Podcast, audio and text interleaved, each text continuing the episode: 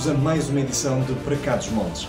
Depois na semana passada termos optado por repetir dois dos programas que tínhamos em arquivo, esta semana retomamos as emissões do nosso programa e vamos tentar fazê-lo enquanto tecnicamente for possível eh, e vamos dedicá-los eh, à ameaça pandémica do Covid-19 à qual, eh, evidentemente, a nossa região não está imune. E nós quisemos conhecer no terreno como é que essa resposta está a ser feita. Fomos conhecê-lo sob três pontos de vista. O de uma grande cidade, uma das grandes cidades da nossa região, o peso da régua. Vamos falar com José Manuel Gonçalves, Presidente da Câmara Municipal. Também sobre a perspectiva de um território onde a população esteja dispersa, um território e um conselho com uma área bastante alargada, um dos eh, conselhos com mais área da nossa região, é o Conselho de Eljó. Vamos falar com o Vice-Presidente da Câmara Municipal de Eljó, Vítor Ferreira, e também porque está na ordem do dia a preocupação com as IPSS, quisemos conhecer como é que uma das IPSS da nossa região se preparou, se está a preparar e como é que antevê os próximos dias desta ameaça. Vamos falar com Alexandra Magalhães, do Centro Social Recreativo e Cultural de Vilar de Massada. Temos por isso hoje um programa diferente daqueles que habitualmente levamos até vocês. É um programa com três convidados também uh, para dar o contributo e para conhecermos como é que nós uh, estamos a lidar com esta situação aqui na região. E o nosso primeiro convidado é precisamente o Presidente da Câmara Municipal do Peso da Régua, José Manuel Gonçalves. A Câmara Municipal do Peso da Régua tem-se notabilizado pela antecipação de um conjunto de medidas de prevenção e isso tem sido determinante para evitar o aparecimento de casos, não é assim, Sr. Presidente?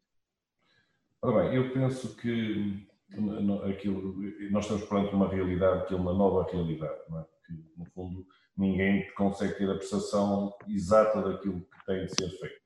Há aqui alguns princípios que nós, na, na avaliação diagnóstica que fizemos, entendíamos que eram princípios que eram importantíssimos. E um dos primeiros princípios é que nós estamos perante, no fundo, uma pandemia que, em que 80% dos casos podem ser resolvidas sem recurso a, a, internamento hospitalar, 20% com internamento hospitalar e 5%, no fundo, integrado nos cuidados intensivos. Isto é importante, temos esta avaliação, para dizermos que 80% destas pessoas nós podemos criar uma capacitação própria no âmbito do Conselho para podermos reagir e resolver estes casos. Porque o sistema, nenhum sistema do, do mundo está preparado, no fundo, para dar resposta a isso e, portanto, muito menos estaria o, o, o Sistema Nacional de Saúde Português. Foi nesta, este foi o nosso primeiro princípio para dizermos, pá, é a partir desta base que nós temos que começar a preparar. E a partir daqui, começamos a identificar aquilo que são grupos de risco. E temos desde logo, sabemos também, e aquilo que são as análises, aquilo que no fundo é a evolução gráfica dos outros países, que os o principal grupo de risco são os idosos. É gente, no fundo, uma idade mais avançada e gente que tenha, no fundo, já outros problemas de saúde. Mas a questão dos idosos e, acima de tudo, onde há um aglomerado deles, como é o caso das IPSS. Hoje, é evidente que toda a gente já tem isto como uma realidade, no fundo, absoluta. Quando começou este processo, ainda havia dúvidas se, se aos idosos isto iria acontecer, quem estava nas IPSS iria acontecer, porque estavam ali fechados, mas de facto era preciso claramente intervir aqui. E esta foi uma das nossas primeiras preocupações, foi intervir nos, nos, nos grupos de risco e preparar o Conselho, preparar aqui infraestruturas para podermos dar resposta no fundo, aquilo que pode ser o aumento exponencial desta pandemia. Portanto, nós tivemos uma fase de prevenção onde fomos muito rígidos nas medidas que tomamos, essencialmente nos lares, fomos muito além daquilo que eram as indicações iniciais da Direção-Geral de Saúde, que curiosamente agora já perceberam que foram curtas e que estão a acompanhar também, já com novas orientações, que vão de encontro àquilo que nós também já tínhamos aqui, no fundo avançado, no peso da regra, que é nós não podemos só criar duas equipas, uma que está no lado e outra de retaguarda. Nós com isto não estamos a resolver problema nenhum. Nós tínhamos de criar, e foi isso que nós já fizemos, e agora também já há orientações nesse sentido, que é nós dentro do próprio lar tínhamos de estancar e tínhamos, tínhamos de criar áreas autónomas. Áreas autónomas de, de, no fundo, utentes, numa relação com, no fundo, funcionários e autonomizar e separar claramente aquilo, os funcionários por aulas, separá-los daquilo que são aqueles que estão, no fundo, na, na, na retaguarda, nomeadamente também na parte da cozinha, e separá-los também daqueles que estão, que estão em apoio uh, domiciliário. Isto é importante porquê? Porque só a partir daqui é que nós conseguimos ter a percepção, havendo lá um caso, Ele não se generaliza, pode estar identificado e está contido àquela aula. Portanto, se houver uma intervenção, nós temos apenas nos circunscrever a uma aula do lar e não à totalidade. Portanto, isto não é fácil. Agora já começa a ser mais fácil. Eu, eu, eu passei por isto e não foi fácil que no lar percebessem, numa primeira fase, percebessem esta, esta, esta nossa visão.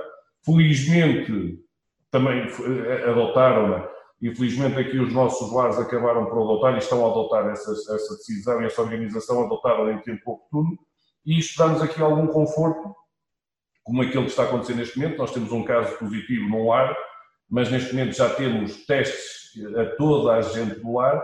Quando este caso positivo apareceu, apareceu por iniciativa da Câmara Municipal. Foi a Câmara que tomou a iniciativa que, por amostragem, fazer testes numa primeira fase, fazer testes a gente das IPSS e foi nessa amostragem que nos aparece um caso positivo, mas também é um, um caso positivo em 10 que, foram, que, que fizeram parte desta amostragem. O que de alguma forma dá-nos algum conforto, podemos estar no início, no fundo, da introdução do vírus dentro do, da IPSS e não já numa escalada galopante que ela pudesse lá estar e que o, o, o vírus irrompesse, irrompesse por um dos utentes e se já estivesse numa fase já de, de, de, no fundo, de dimensão global para a própria IPSS. Portanto, é isso que nós estamos a aguardar, temos os testes feitos, eu espero que segunda-feira tenham resultados, e em função dos resultados, assim, iremos tomar medidas para intervencionar, se vamos ter de evacuar e separar aqueles que vão ser positivos negativos, se vamos ter até, no, no, no final, até não ter lá nenhum caso e estar circunscrito apenas à pessoa que, que foi tratado, também não tinha uma relação direta com todos os funcionários, com todos os doentes, nem com os funcionários, tinha com parte dos funcionários, e, portanto, estamos nessa expectativa. Independentemente do resultado, aquilo que nós já temos é três zonas de acolhimento preparadas no Conselho, em zonas aqui no, no, na sede do Conselho, e estão preparadas para os acolher caso tenhamos de evacuar o lar para o desinfatar ou para separar, no fundo, aquilo que são os utentes. Temos três zonas com uma capacidade instalada de 25 camas a 30 por, por, por espaço, portanto nós conseguimos instalar rapidamente na ordem das 90 pessoas nas nossas zonas de acolhimento, já preparados com voluntários também que estiveram a ter formação para poder lidar, acima de tudo, até com gente que esteja infectada. Portanto, temos esse, esse, tudo isso preparado para dar resposta àquilo que de facto é uma novidade para todos nós, mas que temos a percepção de que cada um no seu território também tem de fazer a sua parte. Porque não vai haver capacidade, não há capacidade instalada por parte da Administração Central nem, nem era possível haver, estamos a, numa, estamos a falar de algo que é excepcional, e portanto nós temos, no fundo, em cada território, de criar as condições para mitigar e para contribuir para o todo nacional. Eh, um desses espaços que falou, até porque os centros de dia, na sua generalidade, não são locais que permitam essa diferenciação que falou, um desses espaços que falou foi o Hospital Dom Luís, que a Câmara preparou para receber salvo erro, cerca de 50, tem cerca de 50 câmaras disponíveis. Portanto, este equipamento está-se a revelar fundamental nesta fase, não é? Além disso, tem um centro de rastreio, rastreio a funcionar. É, exatamente. Nós, a, questão do centro de rastreio foi, no fundo, foi já o primeiro que uhum. aconteceu até no interior e o primeiro no distrito eh, a ser criado e, de facto, nós criamos por iniciativa também da Câmara Municipal. Andamos durante um, um período a tentar arranjar quem quisesse, no fundo, fazer esta parceria connosco. Felizmente, conseguimos eh, arranjar esse parceiro, que agora também já é parceiro da própria ARS e, portanto, de um conjunto de convencionados a nível de toda a região norte, e para nós também achávamos que isso era fundamental ter cá, não só para a régua, porque quero dizer que ele começou a funcionar na quarta-feira passada, está a funcionar também hoje sábado, e entre quarta e hoje já estamos a falar de mais de 140 pessoas que já foram testadas através deste centro de rastreio, não só do peso da régua. Eu, a primeira coisa que fiz foi dizer a todos os meus colegas de toda a região, eu diria assim, não foi na totalidade, mas a maioria deles, falei com todos eles, no sentido de dizer que estava cá isto e que todos eles, aquilo que precisassem, o centro estaria aqui também para dar resposta àquilo que eram as necessidades e os problemas de cada um dos seus conselhos. E posso dizer que Zão Frio já tem um conjunto assinalável de pessoas já vieram cá e vai continuar a trazer gente, Tabuaço também, Armamar, Tarouca, portanto já é um conjunto de conselhos que tem também utilizado, porque é mesmo assim, temos de ser solidários uns com os outros, estamos aqui para trabalhar todos em conjunto e, portanto, tem-se revelado importante para o território. Relativamente ao hospital, bom, o hospital aquilo que, o que esta pandemia o que trouxe foi a confirmação do projeto que neste momento já está articulado e que finalmente já tem luz verde também da própria ARF para funcionar. Eu diria que se esta pandemia acontecesse daqui a um ano e meio, dois anos, nós já tínhamos aqui uma, uma infraestrutura em pleno para dar resposta a isto. Que tem, que princípios tem eh, eh, esta infraestrutura? Nós não queremos aqui um hospital vanguarda, tenha tudo e mais alguma coisa depois que não funcione, queremos um hospital que tenha serviços uh, claros e objetivos para dar resposta às necessidades das pessoas do dia a dia. E por isso é que nós no hospital, aquilo que vamos ter lá, e é um pouco aquilo também que já está a funcionar neste momento, vamos ter lá uma unidade de convalescença que será gerida pela, União das pela Santa Casa da Misericórdia da Régua com 30 camas, que é, agora, agora tem mais, porque temos mais espaço, pois não vamos ter tanto espaço para, para, para camas, portanto, mas que irá ter 30 camas. Portanto, aquelas camas que temos lá agora, se nós tivéssemos esta unidade, teríamos na mesma esta capacidade para receber gente. Vamos ter lá integrado as duas unidades de saúde familiar, que neste momento são no centro de saúde sem condições, vão passar para lá. E vamos ter a unidade complementar de urgência, que é uma unidade que vai ter integrada também um serviço de raio-x e vai ter também uma unidade de análise clínicas para já, estando aberta a outros meios complementares de diagnóstico. Portanto, eu diria com isto nós conseguimos estancar por ano cerca de 2.000 a 2.500 utentes que vão de peso da régua para Vila Real para o centro hospitalar e que podem ser, no fundo, estancados aqui à nascença. E isto eu acho que é um modelo que tem de ser generalizado a nível do país inteiro. Nós temos de ter, nós criamos um modelo que está errado, um modelo em que quisemos centralizar tudo nos centros hospitalares e criamos aqui uma separação enorme entre o que é as unidades de saúde familiar e cuidados primários de, dos cuidados hospitalares e temos aqui pelo meio uma, uma quantidade enorme de gente que anda aqui, que, é que debita tudo para, os, para as unidades do, dos centros hospitalares e que é um erro que permite depois que uh, os centros hospitalares não tenham, não tenham capacidade de resposta, não tenham qualidade, no fundo, de atendimento às pessoas, não consigam atender as pessoas em tempo oportuno. Portanto, se nós conseguimos ter um modelo aqui que seja mais ajustado, que se encontre aqui um, um equilíbrio e que e a ambição tem de ser os próprios cuidados de saúde primário possam ter até pequenas unidades de internamento para casos em que a pessoa tem que estar ali 24 horas, 48 horas, mas questões que não precisa de ir lá para cima e pedir o centro hospitalar, eu acho que isso é um modelo que irá aliviar e muito aqui os cuidados de saúde que nós temos no nosso território. De certeza e, tinha ajudado bastante nesta fase, não é? Se já estivesse implementado. Nesta fase, não, nesta fase estamos a ajudar exatamente da mesma maneira. Por isso é que eu digo que o modelo que temos a seguir é o que já estamos a cumprir. Porque posso dizer que neste momento, que é para, para, para, este território da Régua, Santa Marta e Musão Frio, quem tiver um problema ligado a esta área, o que é que vai acontecer? Vem a uma unidade Covid aqui que foi criada no centro de saúde, tem lá um médico que o avalia os primeiros sintomas, ou até por telefone pode avaliar os sintomas. Pode haver uma prescrição, com essa prescrição ele vai ao centro de testes que fica lado no hospital. Depois de ter o resultado do teste, se estivermos a falar em que ele tenha sintomas, ou seja, assintomático, pode, pode ter o vírus e não ter sintomas, ou se tiver sintomas, possam ser sintomas ligeiros, é-lhe prescrita uma medicação ele vai para casa e vai ser acompanhado, no fundo, pela rede de cuidados primários em casa. Portanto, isto significa o quê? Que não precisaria ir entupir o hospital, o centro hospitalar. Portanto, este é o modelo que eu acho que nós temos, pelo menos com esta experiência que temos a ter agora, entender que temos de melhorar o modelo que tínhamos antes. Portanto, podemos resolver muitos dos problemas no território, cá nos conselhos, sem irmos e evitar apenas e só para o centro hospitalar aquilo que são situações de facto agudas, graves, essas é que têm que ir para o centro hospitalar. Há pouco falou no centro de rastreio, quantos testes estão a fazer por dia? Tem ideia da capacidade que está instalada? Tenho uma ideia, portanto, neste momento o centro de rastreio está a fazer entre 30 a 40 testes diários. A Mas pode fazer mais? Perdão? Pode fazer mais do que isso, ou não? Eles podem fazer até 100, mas podem fazer, mas podem fazer em, em, em, que sentido? Isto tem a ver com o quê? Com a disponibilidade de testes no mercado.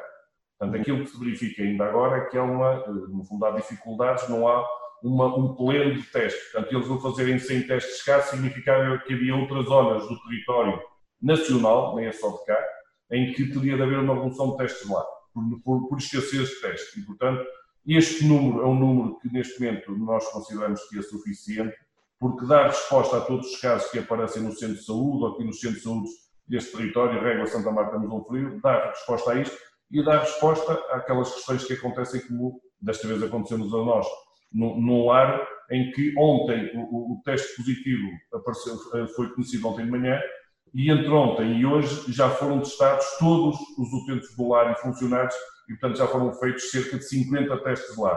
Portanto, o que quero dizer, e, e, quando estou a dizer isto, estou a dizer para a Régua, amanhã pode ser para Santa Marta, pode ser para o Museu Feliz, espero que não aconteça, e, portanto, há essa capacidade aqui instalada e que nos disse, no fundo, o termos o centro Covid no, no, no, no, no centro de saúde, juntamente com este centro de testes, de facto, permite que tenhamos aqui alguma autonomia e com esta autonomia nós estamos a libertar o centro hospitalar para os casos mais agudos, que são os tais 20% que as estatísticas dizem que precisam de internamento hospitalar, dos quais 5% precisam, no fundo, de cuidados intensivos.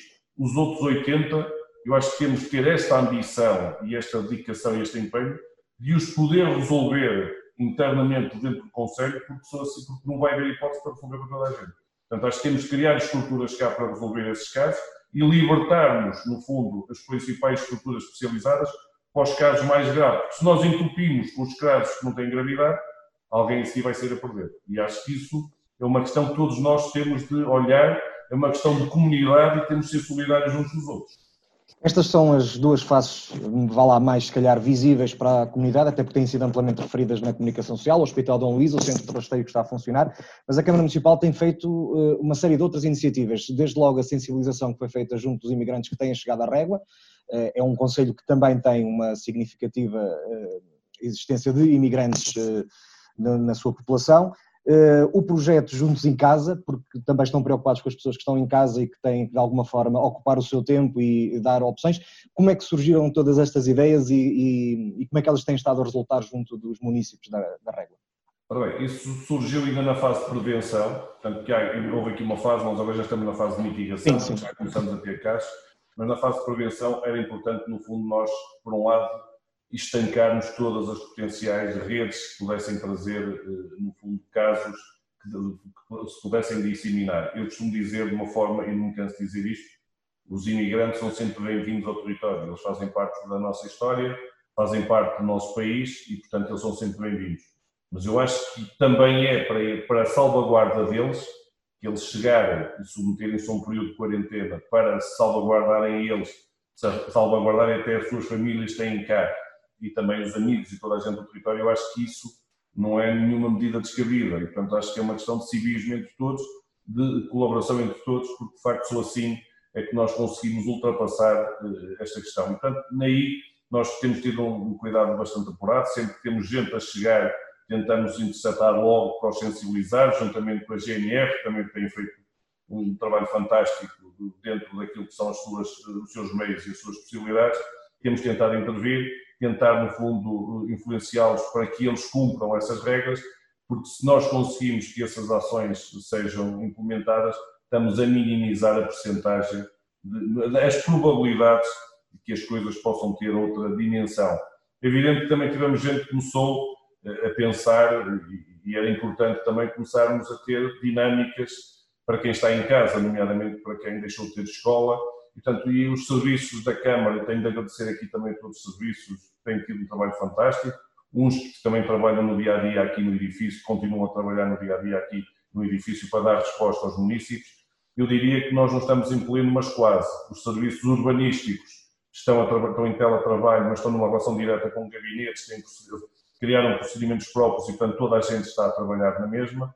Temos, no fundo, a área social, essa é aquela que, no fundo, com isto tem uma parte mais operacional e visível, que anda no terreno, juntamente com, com casos que sabe da, da, Segurança Social, com casos que vamos identificando, estamos a dar apoio, estamos a levar, no fundo, os bens à casa das pessoas, estamos a produzir refeições também para as pessoas que precisam e que não têm capacidade para sair de casa, portanto, estamos a dar essa resposta. E temos toda a área também ligada ao setor da educação, ligada ao setor do, do, do, também do desporto, a criar conteúdos permanentes para que possamos também ter essa dinâmica em casa com as famílias e que incutir-lhes também esta mensagem de que muitos, se estiverem em casa, estão a cumprir o seu papel. Nós não podemos só bater palmas aos que andam no, no terreno como operacionais, temos de bater palmas àqueles que, cumprindo a sua parte, e a estar em casa, também estão a cumprir o seu papel. Mas também quero dizer mais, ontem mesmo tivemos a nossa primeira ação de formação, nós temos já uma bolsa de voluntariado, com gente ligada à área médica, nomeadamente medicina dentária, gente ligada também à enfermagem que estão em final de curso e outros ligados a outras áreas sociais. Fizemos uma bolsa de voluntariados e ontem tiveram a primeira ação, da qual eu também fiz questão de estar presente, formação para nos capacitar a dar resposta, se um dia destes tivemos de ativar um centro de acolhimento para, eh, no fundo, recebermos eh, cidadãos nossos que estejam infectados com o Covid, que normas devemos ter, que cuidados, como é que nos devemos preparar para isso, porque também temos de ver que isto não é, não podemos estar a estigmatizar quem vai ter, no fundo, este problema. Todos nós podemos ter, e portanto não podemos estigmatizar e temos de ter capacidade para responder a isso. Ontem também essa Bolsa de Voluntariado, neste momento já tem cerca de 25 pessoas com, com disponibilidade para começar também a trabalhar, caso sejam necessários. Como disse, temos os, os, três centros de acolhimento também que estão prontos para, para trabalhar e agora estamos a lançar uma nova, um, novo, um novo projeto que é o acompanhamento a quem está infectado. É importante que quem, no fundo, foi detectado, que está em casa, está resguardado, ver a relação que tem.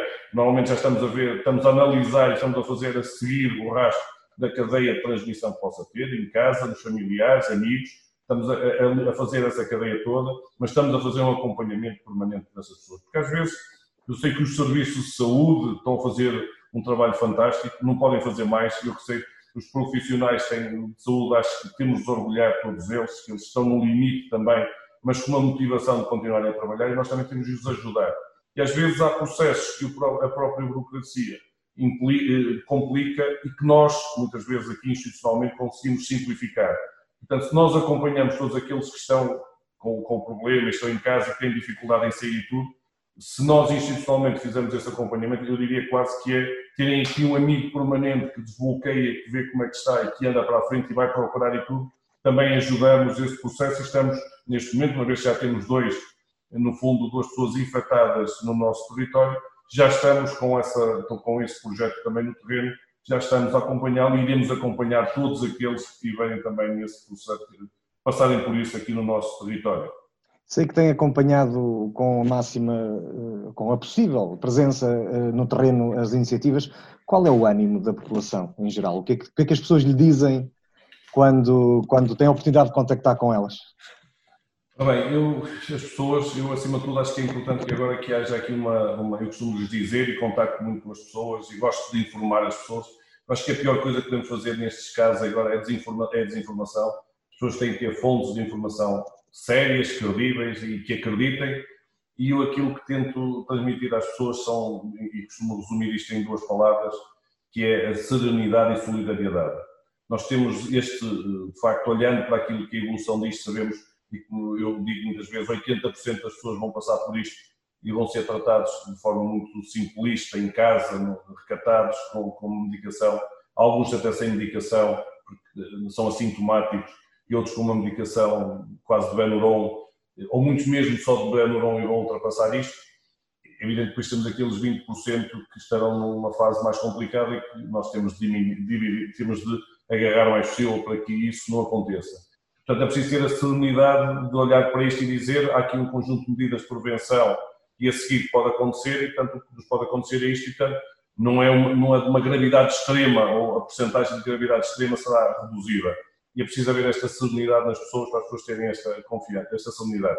E outro também é a solidariedade. Acho que este, este, este isto que abateu sobre o mundo tem de trazer ao de cima aquilo que é a nossa solidariedade entre todos. E a solidariedade tem de ser no fundo, com quem temos ao lado. Eh, o vizinho do lado, podemos conhecer ou não, damos bem ou não, mas pode ser preciso ajudá-lo, eh, ou, ou, no fundo, colaborar para que ele possa, para alguém poder, no fundo, ajudá-lo. Portanto, o espírito de solidariedade cada vez tem de haver mais entre o povo português e depois disseminando também em cada conselho, eu acho que é importante para nós podermos ultrapassar esta fase. E solidariedade é aquilo que tem acontecido, gente a disponibilizar bens, gente a disponibilizar meios, gente a voluntariar-se para dizer eu estou aqui, eu quero ajudar. Bem, quando nós sentimos isto no território, ainda não senti ninguém, no fundo, desagradado a dizer pá, toda a gente a motivar, toda a gente a acreditar e acho que nós, nós aqui, eu acho que nós somos todos portugueses, somos gente de fibra, mas aqui ainda somos mais, não somos durienses e nós temos o que temos hoje, eu costumo dizer que ninguém nos deu. Não foram os durienses, com a ajuda também dos galegos, que construíram isto que é um património da humanidade, que nós tudo fazemos para o manter e, portanto, quem construiu isto não será seguramente este um vírus que nos vai, no fundo, destruir. Já muitos tentaram, seguramente isso não vai acontecer e é esta mensagem que eu acho que nós temos de passar a toda a gente. Temos cada vez de ser determinados e temos confiança para ultrapassarmos esta fase. Caríssimo Presidente, muito obrigado pela sua disponibilidade. Não, as entrevistas no nosso programa de hoje são mais curtas que o habitual, precisamente para não estarmos a ocupar muito tempo. Deixar só a salvaguarda que esta entrevista foi gravada no sábado de manhã e é emitida apenas segunda à noite, portanto algum dado estatístico que possa ter aqui sido revelado estará naturalmente, poderá estar naturalmente desatualizado, até porque estamos na, perante uma ameaça de evolução muito rápida. Sr. Presidente, muito obrigado. Em nome de todos aqueles que também estão do lado de cá e que vão acompanhando, também muito obrigado pela, pela sua iniciativa, pelo exemplo que está a dar e, e, por todo o apoio que a Câmara Municipal da Régua está a dar, não só ao seu Conselho, mas como a toda a região. Muito obrigado. Eu também queria agradecer. Queria lhe agradecer a si, no fundo, também todo o trabalho que faz e que nesta fase poderia também até desmotivar-se, ainda está mais motivado também para trabalhar. E eu não referi, mas eu acho que a comunicação social e a comunicação social aqui regional tem também tido um papel importantíssimo. Eu acho que tem, tem no fundo, ter assumido também aqui no âmbito da comunicação, da prevenção, de sensibilizar as pessoas. Eu acho que vocês também têm feito um trabalho fantástico e serão presente também nisto, que é um problema de todos nós. Eu também vos queria agradecer por todo este trabalho. Muitas vezes vocês são desconsiderados, e eu recordo aqui muitas vezes quando é na altura até de campanhas eleitorais nacionais em que vos cortam financiamento, vocês não têm de intervir nisso, que eu considero inaceitável. Eu espero que rapidamente isso também seja, no futuro, isso seja corrigido mas de facto vocês a nível regional têm um papel fundamental. Também muito obrigado por todo o vosso trabalho e empenho. Muito obrigado, as mais felicidades.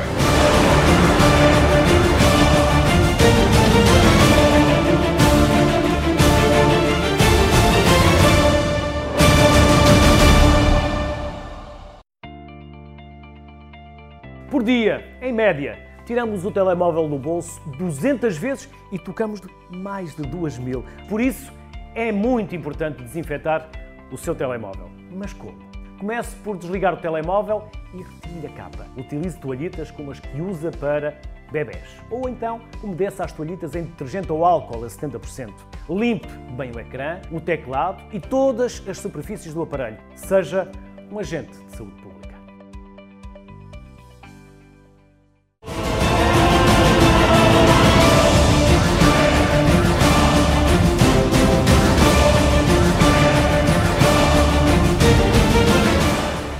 Vamos agora então para a segunda parte da nossa emissão de hoje de Para Cá dos Montes. Conforme têm vindo a perceber, hoje é uma edição especial. Estamos com três convidados e não com um convidado. Estamos a tentar perceber também no terreno como é que estão a funcionar as respostas dos diversos municípios e, e de alguma forma também mostrar à população aquilo que está a ser feito. Está a ser feito um grande trabalho. Percebemos há pouco como é que isso está a acontecer numa das grandes cidades do, da nossa região, na Régua. Vamos agora uh, até Aljó.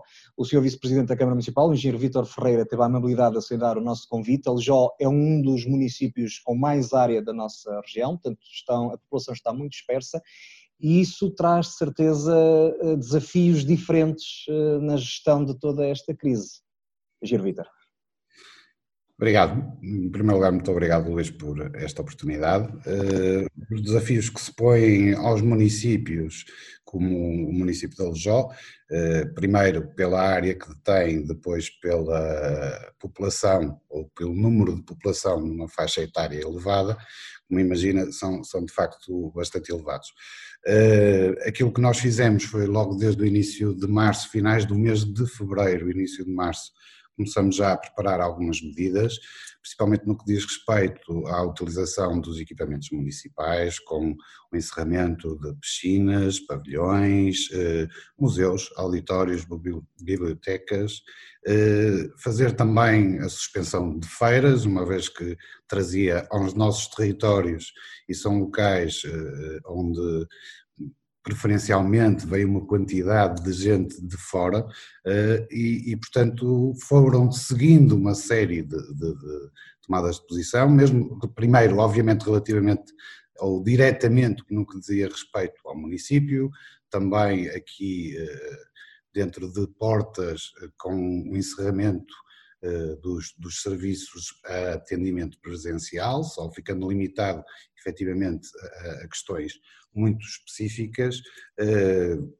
atendendo preferencialmente os municípios através do telefone ou através de e-mail, respondendo no, no, mesmo formato, colocando os nossos funcionários também em teletrabalho, aqueles que era possível, e os que não era possível, porque, enfim, pela natureza do seu trabalho, não, não, não há essa possibilidade, foi mesmo feita, eh, digamos, um esquema rotativo em que os funcionários estavam em casa, nesta primeira fase, estavam em casa uma semana e vinham assegurar eh, os serviços mínimos durante outra semana. Uh, procedemos também à questão da desinfecção da, das ruas, eh, principalmente em locais onde se juntavam mais pessoas, como os supermercados, as farmácias, o centro de saúde uh, e, e, outros locais como padarias que foram mantendo abertos.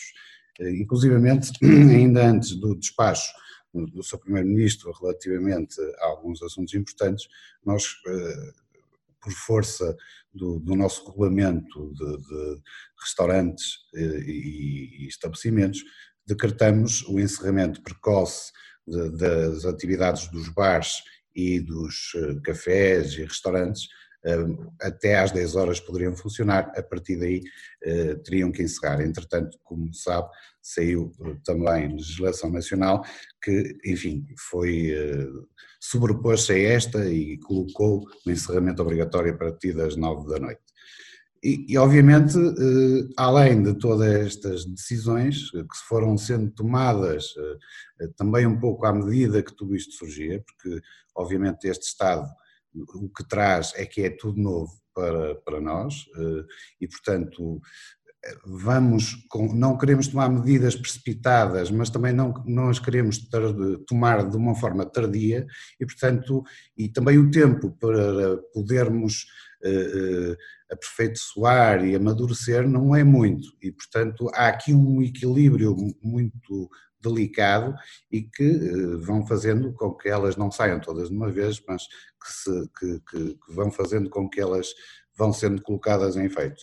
Portanto, isto tudo mais ou menos até dia 19 de março foi estas as medidas que foram sendo tomadas. Houve uma outra decisão que foi a centralização num gabinete de crise de toda a informação, eh, juntamente em colaboração com as várias eh, dependências do município, a ação social, a parte da comunicação, que entretanto elaborou uma série de medidas também eh, e, e, e prospectos e informação para que de uma forma simples e positiva conseguíssemos transmitir todas estas mensagens. Foram tomadas outras decisões, como o adiamento do pagamento ou da, da prorrogação de prazo de pagamento da água e das rendas de casa, enfim, uma série de questões. Este gabinete, eh, que está aberto desde dia 19, 24 horas por dia, ele tem uma linha dedicada para as juntas de freguesia e PSS e entidades da GNR, o Centro de Saúde e afins, eh, tem por eh, função centralizar todo o tipo de informação que nestes casos é necessário. Saber quantos utentes têm os lares, quem são as pessoas que têm maiores necessidades, centralizar também esta informação de eventuais focos quando ainda estávamos numa outra fase inicial desta, desta pandemia em Portugal. Agora, enfim, a informação já é mais complexa de gerir, uma vez que é, é, é bastante, e portanto, estando nesta fase de mitigação com uma transmissão comunitária, já todos os casos são suspeitos, basta ter um dos sintomas e, portanto, isto leva a que o número seja maior. Efetivamente e, e felizmente no município neste momento ainda não temos nenhum caso confirmado, todos aqueles que foram para, para colheita e para análise deram negativo, mas eventualmente também, infelizmente, nos, nos irá tocar. Agora é preciso ter aqui eh, também transmitir, julgo que a todos, que é um tempo muito delicado, um tempo complicado, mas que temos que ter confiança e principalmente confiança uns nos outros, de maneira que a responsabilidade de cada um permita ultrapassar isto de uma forma muito positiva. ou melhor, no fim, fazendo um saldo positivo. Há pouco falou na questão dos testes. Existe alguma logística neste momento montada para se estar a generalizar a questão dos testes ou, ou estão só a fazer nas situações eh, que consideram mais relevantes? Bem, os, os, testes, como se sabe, são feitos uh, através dos laboratórios que, uhum. que, têm essa competência, essa capacidade.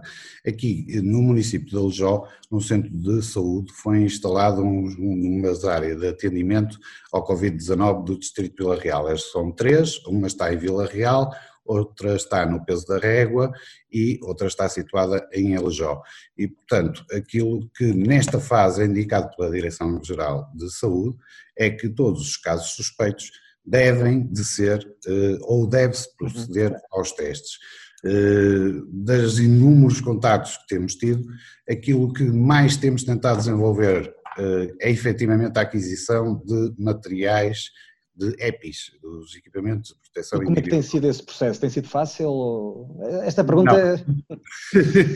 não tem sido efetivamente fácil. Primeiro, porque era uma área que normalmente o município não, não trabalha, é uhum. óbvio que tem líquido desinfetante e esse tipo de produtos, mas para uma utilização normal, não nesta situação. Eh, estamos a trabalhar com fornecedores que não tínhamos hábitos nem, nem, nem ligações eh, e, portanto, também eh, o nosso conhecimento do mercado não era nesta área, digamos, o ideal, eh, mas como foi, começou-se a trabalhar muito cedo nesta perspectiva, eh, foi-nos possível fazer encomendas ainda atempadamente de líquido, máscaras, fatos, ainda temos em estoque alguns que este gabinete de crise, como disse, tem estado a gerir e a distribuir, neste momento pelos centros de saúde, pelas, pelos bombeiros, já também fornecemos a IPSS, eh, como eh, o nosso Fab Lab passou a produzir eh, impressoras 3D viseiras para fornecer quer aqui ao nosso centro de saúde, quer às IBSS, está a produzir uma média de 30 viseiras por dia, portanto eh, julgo que dentro em breve teremos 200 a 300 para poder distribuir e aguardamos também durante esta semana a chegada das ditas cujas máscaras eh, de proteção, quer cirúrgicas, quer FFP2. Eh, sendo que, eh, por aquilo que nos vai sendo também remetido pelos, pelos nossos fornecedores, têm tido muitos problemas com a questão da desalfanegagem.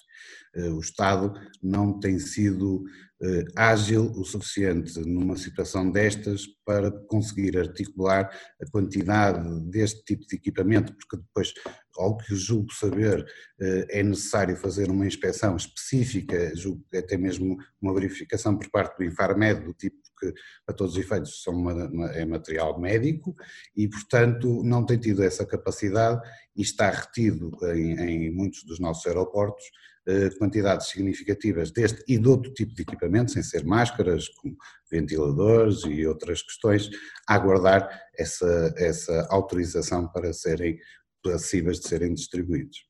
Mas neste momento, das suas contas e daquilo que tem sido levantamento feito pelo Gabinete de Crise, eh, num Conselho como a Alijó, no caso concreto do Conselho de Alijó, antevê que possa haver problemas na estocagem desses eh, equipamentos, eh, sobretudo nas IPSS, nos bombeiros. Nós estamos a falar de um conselho que tem algumas IPSS, tem também um número acima do normal em comparação com outros de, de corporações de bombeiros uh, antevê que. É verdade. Uh, neste momento, as corporações de bombeiros estão em ruptura completa. Uh, uhum. Já tem sido aqui o centro de crise, que inclusivamente, por exemplo, auxiliar nesta, nesta transferência uh, uh, no, no, no, lar em Vila Real, o, o, município, ou melhor, as corporações do município remeteram seis ambulâncias, todo o equipamento de proteção individual já foi dado dos toques que nós temos aqui de emergência.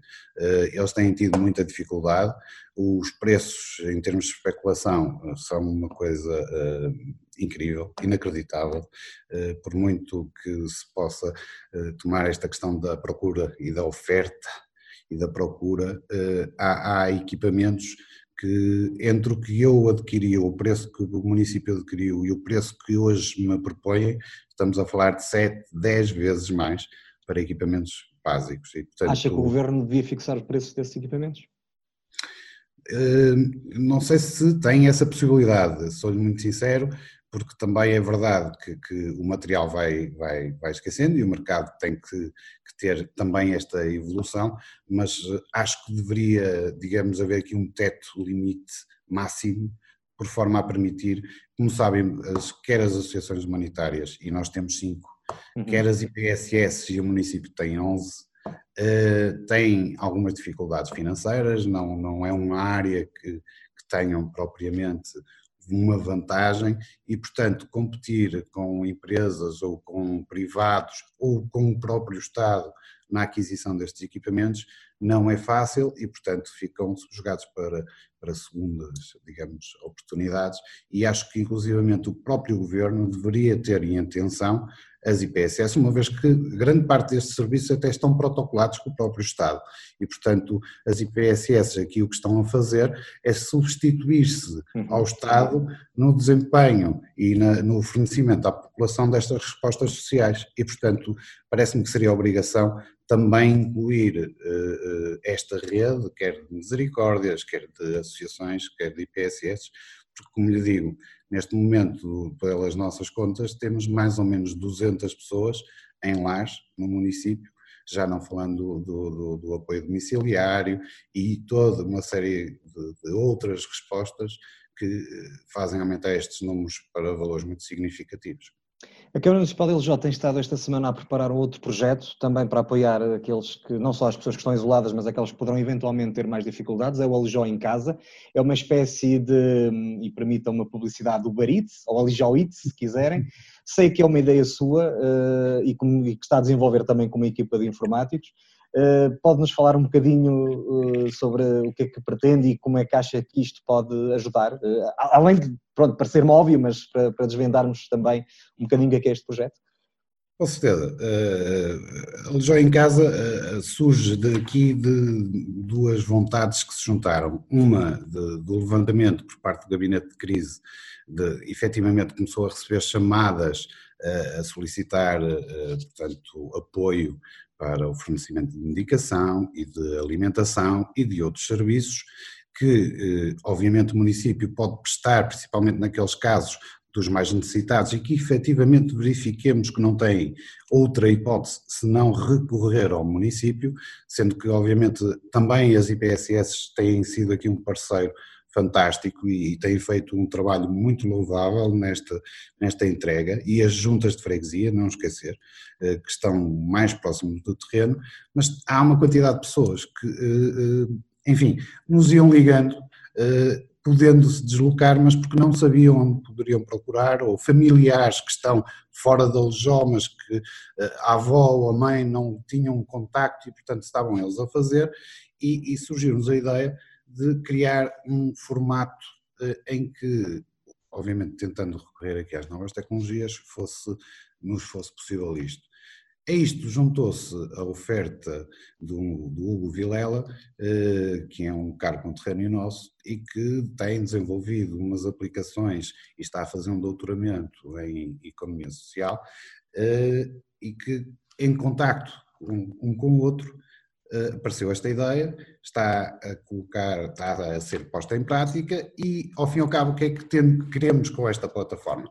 É uma plataforma que é desenvolvida em WordPress, portanto, um software acessível a um comum utilizador de, de, de, de computadores, não tem que ter especificamente nenhumas capacidades técnicas uh, muito apuradas, mas uh, estamos a fazer uma plataforma simples, muito básica, que vai fazer e compilar, eh, neste caso através de um registro de, de, de todas as pessoas que tenham uma atividade e que a possam exercer nesta altura, como farmácias, restaurantes, mercados. Eh, posso lhe dizer que, inclusivamente, já nos surgiu registros de pessoas a oferecerem serviços na área da agricultura, eh, de tomar conta de crianças, de pais que têm que ir trabalhar, enfim, tem surgido e tem sido uma surpresa o número de algumas inscrições e, e o formato com que as fazem, a oferta, e depois, obviamente, disponibilizar isto numa plataforma acessível, quer através de uma app, nesta primeira versão para Android apenas, depois o iOS, o iOS vamos ver mais tarde, se vamos conseguir fazer, e também, obviamente, através de qualquer browser, tendo um computador em casa. Quando é que acha que pode chegar às pessoas? Segunda, terça-feira da próxima semana, julgo que já eh, estará eh, pronta, já está em fase de testes, já, como lhe digo, eh, começou a semana passada o registro para as entidades, é? e agora estamos a só a, fazer aqui algum trabalho de, de afinar alguns menus, mas julgo que para segunda, terça-feira estará, estará passível de, de estar disponível ao público é também uma forma de ajudar um bocadinho a economia que, inevitavelmente. É óbvio, óbvio, óbvio. Esta, essa, essa questão, lá está, aqui é, é, é, juntar os dois tipos de empreendedorismo: o empresarial, normal, que também é uma das vertentes que, que enquanto vereador da Câmara Municipal, eh, me está afeta, e aqui a parte do empreendedorismo social porque acabamos por eh, resolver questões sociais que neste momento se levantam, com questões de medicação e afins, não obviamente dos mais necessitados, porque nós vamos tratando diretamente, mas como também a nossa capacidade é limitada e a procura tem crescido, permitir à população em geral dispor de uma ferramenta que pode eh, permitir o, contrato, o contacto direto com as farmácias, com os mercados. Há efetivamente aqui da parte empresarial uma vontade também de se manter ativo e, obviamente, diminuir um pouco todo o impacto financeiro que esta crise eh, está a criar e, portanto, também neste sentido, digamos, apanha e abrange eh, estas áreas eh, e esperamos nós que seja uma mais-valia para todos e que permita resolver grande parte destas questões, principalmente quem quer aceder e não sabe eh, onde se deslocar para ter uma refeição.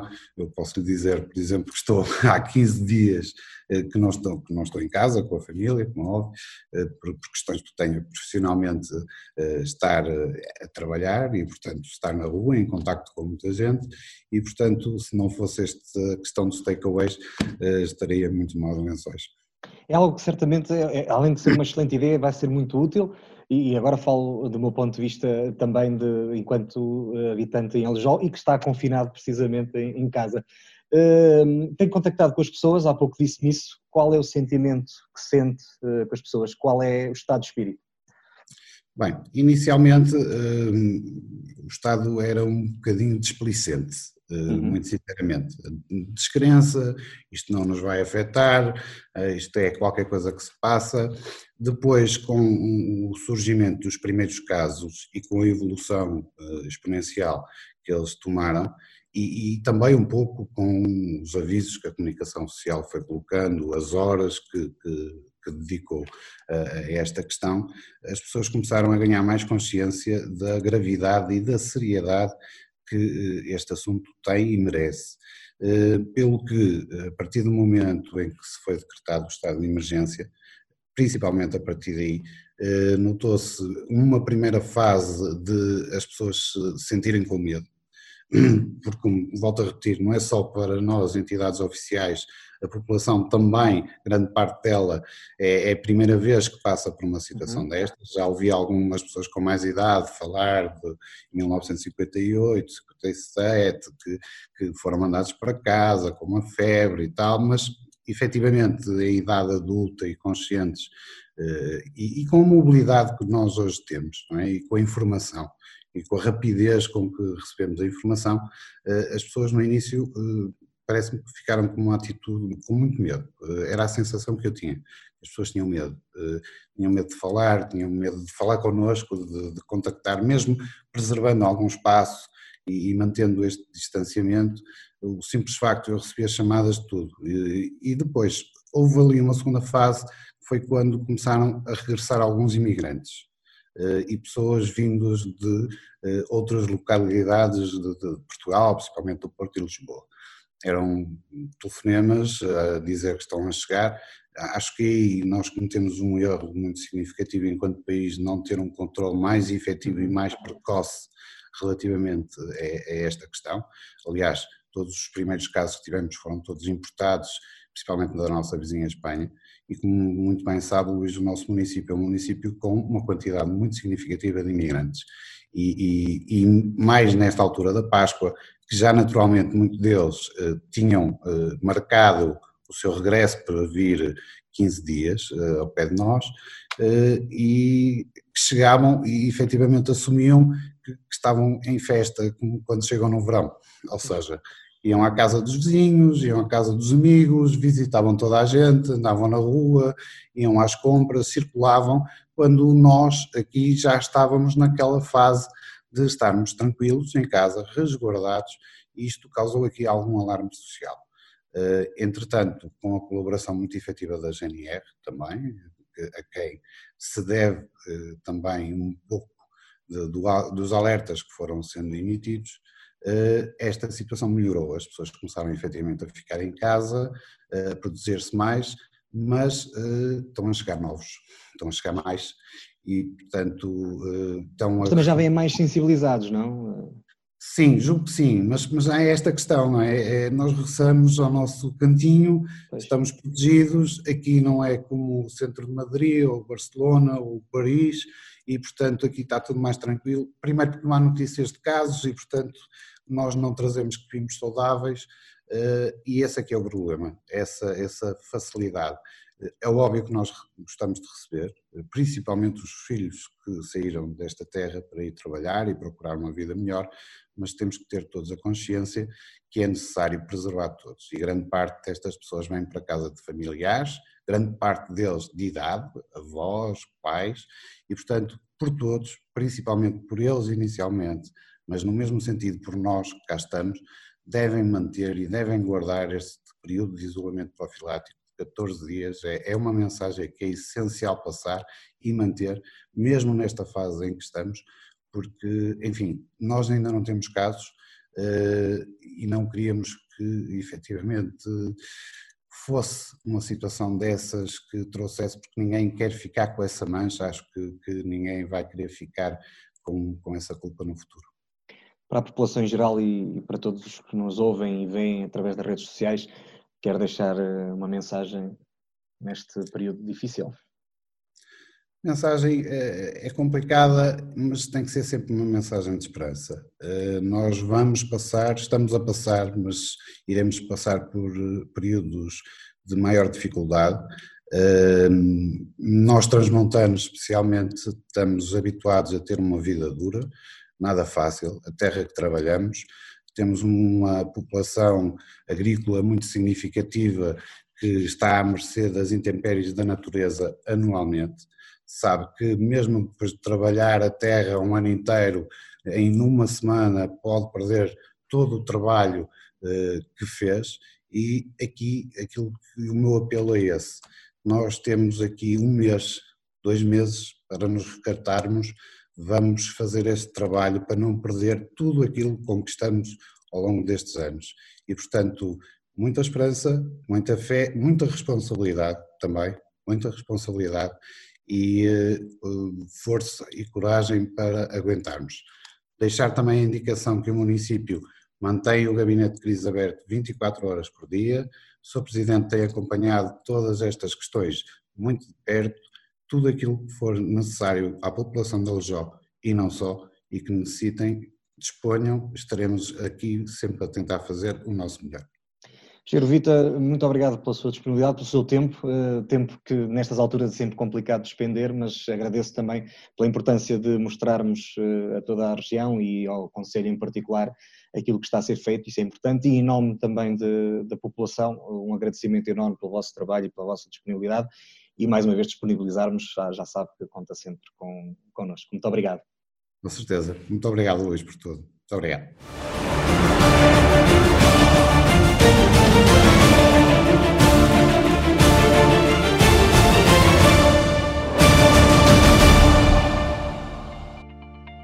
Quando tosse ou espirra, liberta gotículas que se depositam nas superfícies. Por isso, deve limpá-las ou desinfetá-las com a maior frequência possível, especialmente corrimões, maçanetas, interruptores e botões de elevadores. Comece por lavar as mãos, coloque luvas e roupa protetora, lave a superfície com água e detergente e depois aplique água com lixívia. Para 4 litros de água, junte 5 colheres de sopa de lixívia. Deixe atuar durante 10 minutos, enxague com água quente e deixe secar. No final, retire as luvas e volte a lavar as mãos.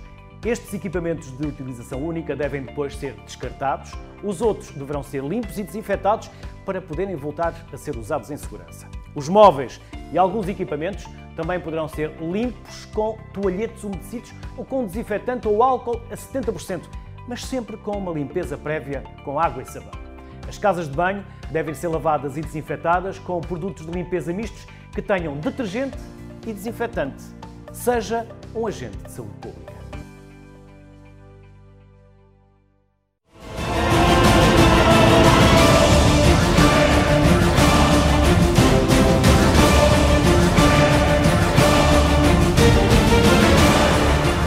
Bem-vindos à terceira parte do Para Cá dos Montes. Hoje um programa, eu disse ao início, que tem um formato um bocadinho diferente. Estamos a fazê-lo com três convidados. A nossa terceira convidada é a doutora Alexandra Magalhães. Ela é diretora de serviços do Centro Social, Recreativo e Cultural de Vila de Massada. Boa noite, Alexandra. Muito obrigado por teres despendido alguns minutos do teu tempo. Eu sei que nesta altura não há muito tempo a despender, mas acho que também é importante podermos explicar às pessoas o que é que se está a fazer. E no teu caso em particular, eh, aquilo que eu queria perceber é que as IPSS estão na ordem do dia, eh, quase sempre elas vêm para a ordem do dia não pelos melhores motivos, e este infelizmente é mais um desses momentos, mas como é que vocês estão preparados para enfrentar esta batalha e se estás, e se partilhas desta preocupação que parece que instantaneamente alastrou o país todo?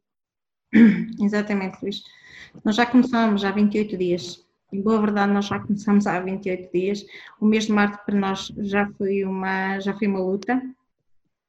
Uh, começámos uh, com plano de contingência, começámos a, te, a, ter algumas medidas diferentes daquilo que nós tínhamos, como é evidente, um, mas ao mesmo tempo um, começámos a, a, perceber que realmente não iria ser uma luta fácil. Claro que não, não é uma luta fácil, claro que para nós aquilo que pode ser o que era para nós normal, o tempo passar mal, porque nós já fazemos no nosso dia a dia, um, deixamos de, de, de, de, pensar dessa forma e começamos a perceber que realmente nós iríamos ter aqui uma luta diferente, com eh, uma luta que nós não conhecíamos quem era o inimigo, pouco ou nada eh, teríamos de informação, temos a trabalhar também com o município que nos está e com a Segurança Social, eh, que além das normas, das orientações e, e pronto, e vamos levando um dia de cada vez, é assim que nós estamos a fazer, um dia de cada vez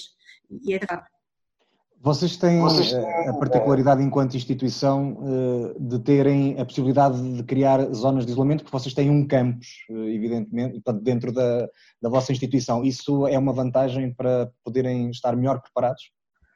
Sim, uma vantagem, nós temos vantagens e desvantagens, Luís. Temos eh, a vantagem de termos, por exemplo, o Epiquartos, que está completamente isolado neste momento. Nós começamos também, proibimos visitas, tudo que uh, fechamos portões, não, não entra ninguém na instituição, inclusive nem carros de colaboradores, as colaboradoras têm uma passagem para, para poder fazer desinfecções, começamos logo desde o início. Um, pode ser uma vantagem, existe uma vantagem e uma desvantagem. Como sabes, também temos o Herping Moradias, que são casinhas em que os utentes têm alguma autonomia e, e necessitam, obviamente, socializar, não é? Fizemos duas equipas, a equipa de rua e a equipa da, da dos herpes. Um, temos a criar circuitos de forma e a, e a sensibilizar as colaboradoras e ao mesmo tempo dar-lhes força, porque a luta delas é uma luta, é uma equipa fantástica, criamos também um grupo, já tínhamos um grupo de trabalhadores, mas agora é um grupo eh, vincado, eh, em que falamos tudo, em que, em que temos as nossas dúvidas, o que as instruções de trabalho, as normas, inventamos um bocadinho. É mesmo essa palavra, Luís, sinceramente, neste momento inventamos tudo que, que tudo que seja para reutilizar, tudo que seja para hum, praticar, hum, para, para, colocarmos novas normas, orientações, muitas vezes até feitas por nós e, e acharmos que, seriam, que serão o melhor, colocamos os tapetes, regamos de 10 em 10 minutos com água e lexívia nas entradas também das casinhas, dos herpes, hum, Portanto, temos tido aqui este cuidado, temos uma colaboradora todas as tardes a fazer desinfecção aos, aos manípulos, às, onde quer que se toque, um, temos a tentar uh, também trabalhar nesse, nesta, nesta linha de uma forma diferente. Pode ser, pode ser uma vantagem, pode ser uma desvantagem, claro. Tem tido dificuldades no acesso aos equipamentos de proteção? Ou isso não é uma necessidade muito premente uh, para já? Não temos tido no sentido de fizemos logo, começamos logo a criar um estoque desde o início. Boa verdade é mesmo isso. Nós desde o, desde o início de março que, que se calhar por loucura ou não, ou se calhar excesso de, de zelo de preocupação, começamos logo a criar um, aqui um, um estoque de, desse equipamento necessário.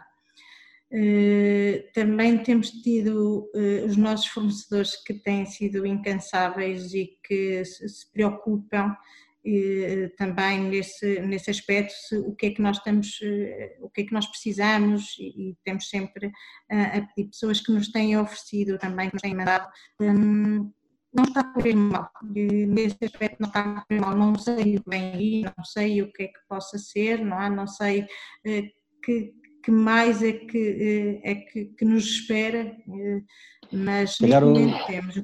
Depois é com estoque de, de, alimentação, não é?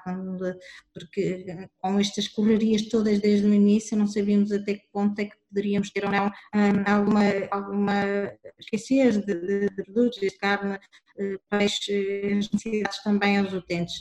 Fizemos isso, começamos também a racionalizar os estoques que preparaste, se calhar não estavas a contar que isto fosse demorar tanto tempo. As últimas previsões apontam para um achatamento que vai apontar que isto se prolongue para lá de maio, junho e se calhar até julho e se calhar equipamentos como as IPSS vão ter que continuar a ter preocupações muito para lá de quando nós voltarmos à nossa vida, não é? Sim, sim, sim, sim. Acho que tudo vai mudar. Sinceramente, acho que vai tudo mudar.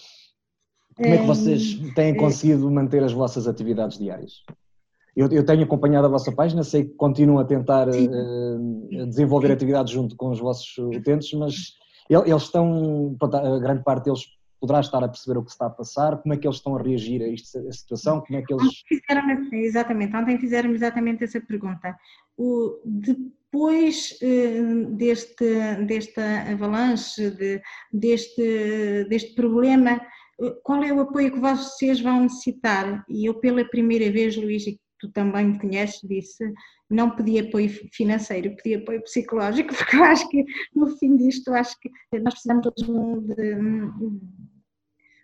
de perceber que, que realmente isto vai mudar as nossas vidas, de facto.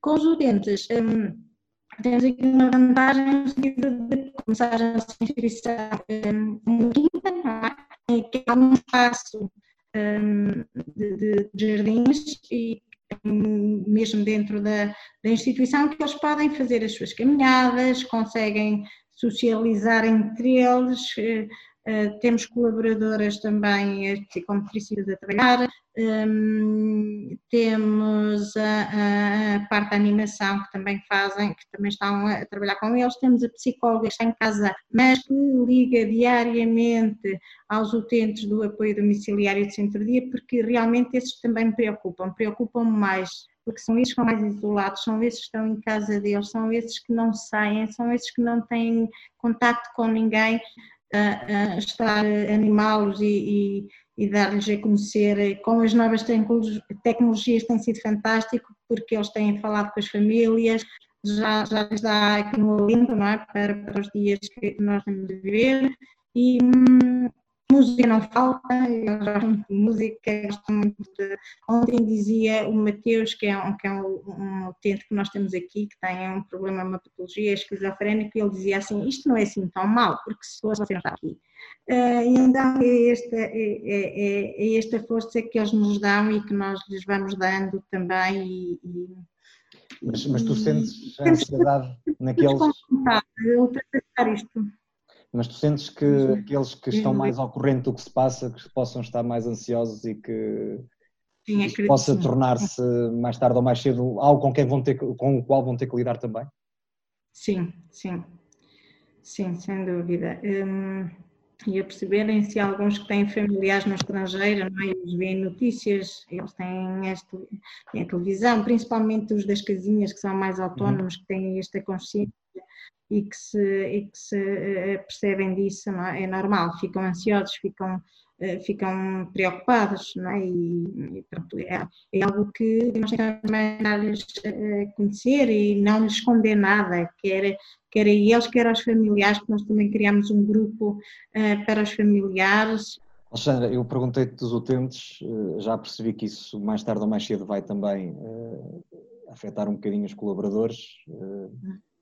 Mas para já, como é que estão? É que isto perspectiva-se ser uma. Nós vamos ganhar, vamos vencer, obviamente, mas vai ser uma batalha dura e certo. demorada. Como é que os restantes colaboradores que, que, têm que lidar com isto? Tu, tu és uma das principais empregadoras, se não mesmo a maior, eh, a vossa instituição em Vila de Massada. Já são eh, colaboradores neste momento. Pois. Eh, como é hum, que estão a lidar com isso? Olha, muito bem, sinceramente. Já, se eu já gostava da minha equipa e achava que a minha equipa era a melhor, hoje tenho a certeza. Porque hum, estão todas motivadas, está tudo preocupado. Era o que eu dizia na semana passada, eh, nós já não sabemos qual é o papel, qual é, que papel é que nós temos agora. Somos um bocadinho filhos, pais, tios, eh, na comunidade, as pessoas que, que nos procuram. Eh, e elas estão a lidar muito bem, porque hum, estão a lidar muito bem no sentido de saber que, eh, que querem fazer mais e melhor, que estão eh, a cumprir quase à risca todas as normas e todas as orientações que vou dando, que a enfermeira também tem aqui um papel crucial, o médico também, que temos o médico interno, tem sido fantástico nesse sentido e elas percebem que a, eh, eh, a minha luta, a luta da equipa técnica é a luta delas. E se te disser que quando tenho ouvido aqui algumas notícias a dizer que, que era importante uh, ficarem 14 dias as colaboradoras não saírem e depois voltarmos a, a fazer outra, outra equipa mais 14 dias e, e, e descansarem umas, estarem outras, Pessoalmente eu não concordo com isso. Não concordo no sentido que eles precisam de ter este equilíbrio, todos nós precisamos ter este equilíbrio. Um, toda a gente precisa ter um bocadinho o seu espaço e, e, e, e colocarmos aqui o espaço que é trabalho, o espaço que é da vida pessoal, elas têm de ter e aquilo que nós estamos mostrar, uh, armas, uh, sabemos o que é que podemos fazer e o que é que não podemos fazer e o circuito casa-trabalho e, e, e, tentarmos contactar o, menos possível com pessoas socialmente. E, e, é isso que estamos a fazer, é isso. Tal como tu sabes, temos uma excelente relação, um, temos uma, uma relação de equipa fantástica, nós aqui estamos todos na, na mesma linha de ação, estamos todos preocupados com tudo, com todos, principalmente uh, com os utentes, são eles a nossa, são eles a nossa essência, a nossa razão um, de estar e de, e, de, e de, trabalhar, como é evidente, não é? E um, apesar de todas terem famílias, uh, e se fôssemos falar sobre isso, por exemplo, com o novo, com, com a, a, a situação que o governo eh, decretou, não é? Que as colaboradoras que tivessem filhos com menos de 12 anos poderiam ficar em casa, posso dizer que ficaria sem menos de 31, 32 colaboradoras, o que seria inviável, não é? Para o trabalho que nós fazemos. Hum... Alexandra, eh, ainda assim vocês têm eh, infraestruturas que vos permitem tomar algumas opções, têm um número de colaboradoras elevado, Uh, isto não é, contudo, a realidade das outras IPSS. Como é que tu tens visto as notícias que têm vindo a público, uh, algumas até bem perto de nós, e como é que tens analisado isso na tua perspectiva enquanto gestora e diretora de, um, de uma IPSS? Olha, uh, há situações que. Há situações que. Preocupa para o futuro nas IPSS? Achas que poderá ser tão dramático como se está a conjecturar neste momento? Sim, Sim. Um, porque sinceramente basta haver um, não, não, podemos dizer que é melhor uma ou pior outra, ou estamos, umas trabalham de uma forma, outras trabalham de outra, o que é facto é que pode acontecer, é? estamos a trabalhar contra um inimigo invisível, pode acontecer uma falha, uma coisa mínima, o que, que, que que, não sabemos muito bem, não é? Um tratamento de um utente, uma ida ao hospital, tudo isso pode nos pôr aqui em risco. Um colaborador que teve em contacto, por exemplo, eh, com, com um familiar. Eu tive uma colaboradora que o marido estava na França e que, que regressou logo nos primeiros dias de março e eu coloquei em quarentena. 14 dias, uh, aliás 16 já está, e, e um, coloquei-a por sim pelo não, porque não, não, sabemos até que ponto é que poderia ser, não, está a correr bem, todos os dias, mesmo os colaboradores estão a medir a temperatura três vezes ao dia, e inclusive ela, um, está a correr bem, e, mas nunca sabemos o que, é que, o que é que pode acontecer, não é? O que é que, uma falha mínima, e estamos todos sujeitos a isso, é, é é, é, quase incontornável isso, é incontornável. Nós há pouco antes da tua eh, entrevista falámos com o vice-presidente da Câmara Municipal de Eljó e, eh, e tentamos perceber com ele ehm, como é que são, uh, como é que é a resposta num território tão vasto e, e tão disperso como é o Conselho de Eljó. Uh, aquilo que eu te vou perguntar agora é um, já é um bocadinho fora das tuas funções, tu enquanto natural de Vila de Massada e que de certeza vais acompanhando também o que se passa aí na vila. Estamos a falar de uma vila de cerca de 500, 600 habitantes, não estou em erro, talvez mais um pouco. 630, sim. Sim. Eh, como é que, o que é que tu tens sentido nas pessoas? Tens tido a oportunidade de perceber eh, se as pessoas estão assustadas, se estão confiantes? Sim. Confiantes sim. temos que estar, porque a gente vai ultrapassar isto. Claro, que sim, as pessoas estão confiantes e, e, estão confiantes e estão também a seguir muito as nossas normas, aquilo que nós uh, estamos, uh, estamos a, a, a vindo alertar também à comunidade na nossa freguesia, porque como temos as equipas de rua, as equipas de rua também vão às freguesias, não é? E como vão às fre... desculpa, vão às aldeias, e como vão às aldeias, não é?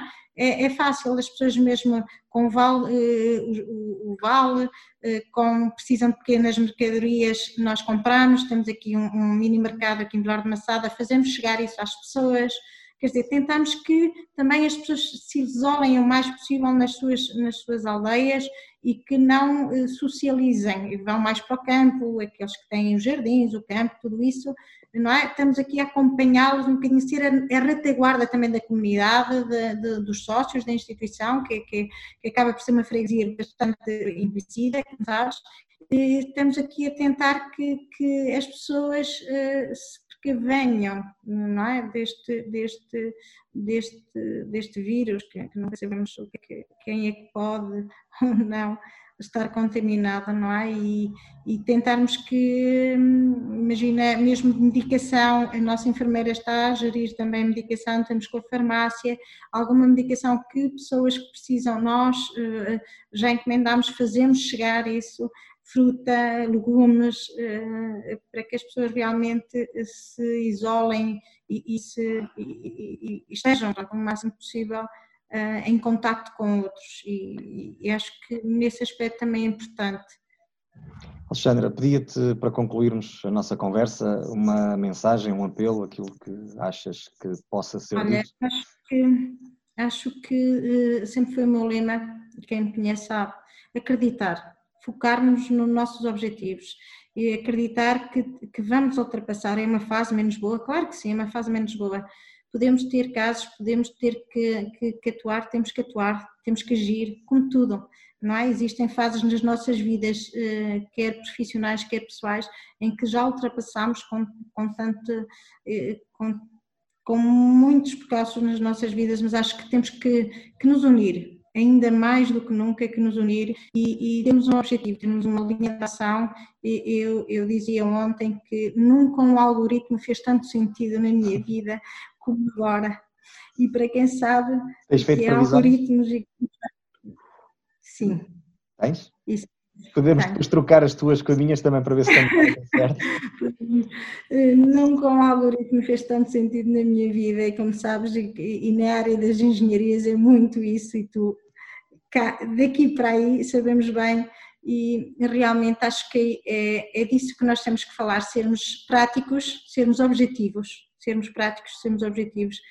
Pode correr bem, pode, pode correr mal, pode, mas hum, não podemos deixar de, de, de, pensar que temos que agir, que temos que atuar, que, que, temos que motivar os outros a dizer que vai correr bem. Claro que eu também tenho as minhas dúvidas, claro que também chego a casa eh, e também vou dizer quantas vezes hum, não vai correr bem ou, ou tenho este, não, mas depois vamos tomar um banho, se o vírus estava aqui, ele já terminou e já, já, já vamos para o 28 dia e, e exatamente isso, acho que é muito isso, é não nos deixarmos abater e não, eh, e, e somos um povo, somos um país um, nesse aspecto unido e acho que, que, temos que perceber que realmente é um problema que tem que ser ultrapassado por todos. E se todos eh, fizermos o nosso papel bem feito, fazemos muito. Alexandra, mais uma vez, muito obrigado pelo teu tempo. Eu sei o quão difícil é por estes dias arranjar tempo. Uh, aliás, esse é o motivo pelo qual nós estamos a fazer o Para Cá dos Montes agora apenas comigo. A Ana Gouveia, como sabes, também é diretora do IPSS e Exato. por estas próximas semanas vai estar ausente precisamente porque precisa de se concentrar nessa tarefa. Um beijinho para ela, um beijinho para ti também e para todas as 60 pessoas que tens aí, para todos os profissionais que também nessa frente de batalha uh, são fundamentais para que nós, que nós sabemos que vamos vencer, neste momento só falta é saber quando. Obrigado, e, Alexandra, pelo teu tempo. Um abraço apertadinho. Obrigada, Obrigado. Termina assim mais um Para Cá dos Montes. Nós prometemos regressar na próxima semana. Eh, este programa é uma coprodução da Universidade FM com a Associação Valdouro. Tem a produção e edição de Daniel Pinto, a apresentação de Luís Almeida e Ana Gouveia. Como perceberam, a Ana Gouveia não está connosco neste programa, nem estará nas próximas semanas. Profissionalmente, a Ana Gouveia está numa das linhas da frente de combate a esta ameaça. Ela é diretora de serviços de uma IPSS. Permitam-me, por isso, que deixe um enorme beijinho, uma palavra de força e de alento a ela em particular, mas também a todos os profissionais de saúde e na área dos, dos cuidados e todos aqueles profissionais que, no fundo, mantêm o nosso país a funcionar e que estão a ajudar-nos a combater esta ameaça que estamos a enfrentar. Esta é uma luta que vamos vencer, vamos vencer de certeza.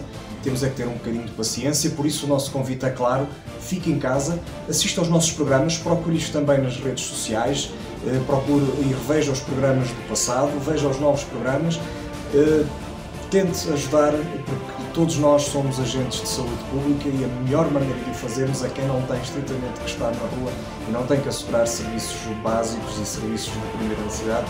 Fique em casa, fique em casa e faça a sua parte, por favor. Muito obrigado, nós voltamos na próxima semana.